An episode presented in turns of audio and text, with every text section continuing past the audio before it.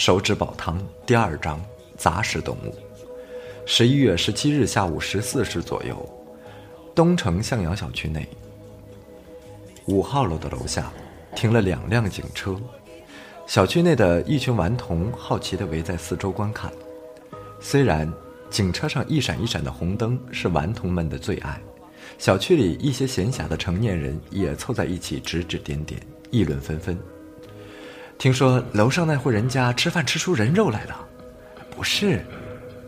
听说啊是去买猪肚炖来吃，结果啊吃出一只人手。听说啊还会一动一动的，哎妈呀，吓死人了！你就催吧，哪里有这样的事情啊？五号楼三单元三零二房间，老李怎么样？总共找出多少来？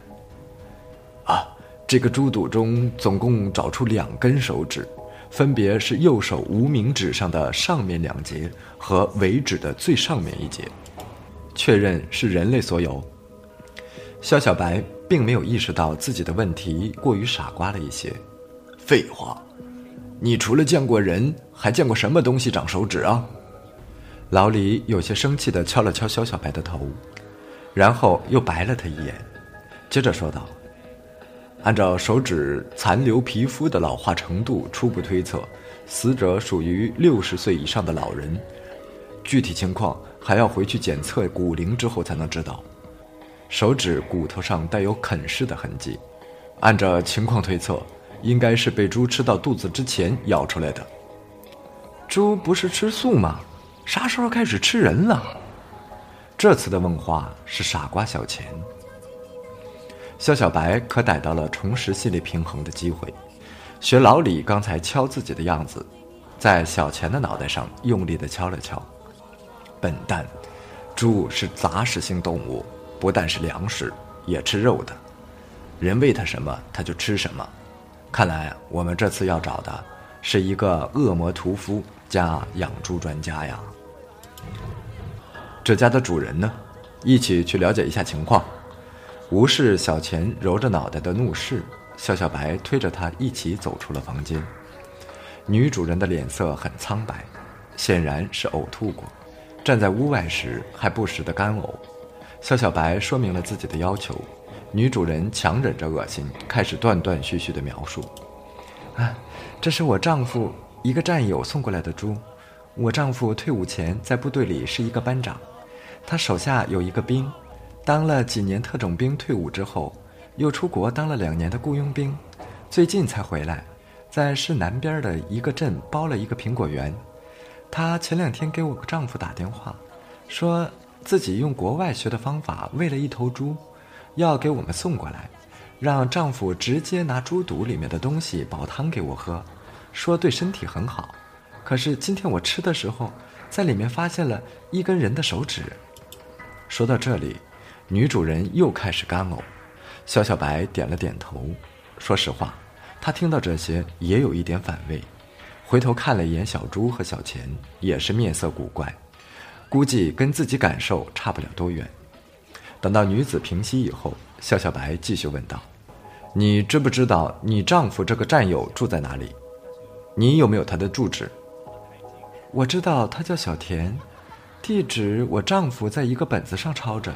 你等等，我去给你找。趁着等待的空档，小钱凑到了肖小白的耳边：“小哥，你说杀人的不会是那个当兵的？洋鬼子可变态着呢，跟洋鬼子学来的东西肯定不是啥好玩意儿。我以前啊看过一个片子，国外有人专门杀人来吃，还是生吃的。去你的！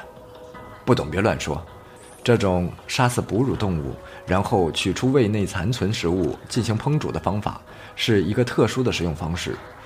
这种食物对于脾胃虚弱和消化能力及恢复功能极差的人效果相当好。这在野外生存中是属于重伤员的病号饭，你想吃还吃不到呢。啊，不是吧？什么人想出这么变态的吃法呀？这是国外特种兵训练的基本知识之一。你们在野外失去补给的时候，连蚂蚁、蛆虫这些东西都是可以食用的。这是英国特种兵内部训练资料上记录的方法。呃，小哥，你别说了，我我还想留着胃口吃饭呢。说话间，女主人从房间里走了出来，手里拿着一个笔记本。啊，找到了，在黑水镇青田乡，具体位置不知道。我听他们打电话时谈论起来，是在公路旁。他的苹果园叫田家苹果园，好像路边有招牌。嗯，好的，谢谢你。谢过女主人之后，肖小白跟老李打了个招呼。老李，我跟小钱他们两个一起去黑水镇那走一趟。你这边有什么新的线索，及时给我电话。啊，行，我这边差不多都收集完了，等一会儿去屠宰场那边再看一看情况，就准备回去了。回去检验之后。一有结果，我就告诉你。正准备离开，肖小白忽然想到了什么，转身向女主人问道：“你丈夫呢？你不是说汤是他煮给你吃的吗？那他现在人呢？”他说他有事要出去一下，马上就回来。你要是有事找他，可以在这里等他回来。听了女子的话，肖小白和小钱相视了一眼，坏了。这个女人的丈夫说不定直接找他当年手下的兵算账去了。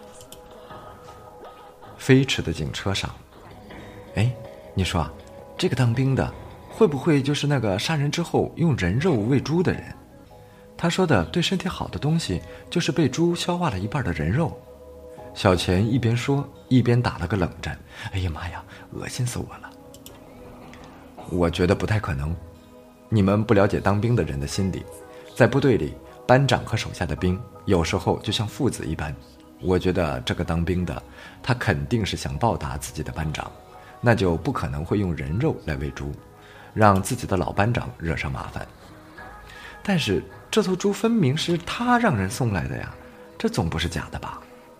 也许这里面有什么误会吧？不要乱想了，先赶到那里再说。此时，黑水镇青田乡外的一个果园里。地面上一汪鲜血正在静静的蔓延。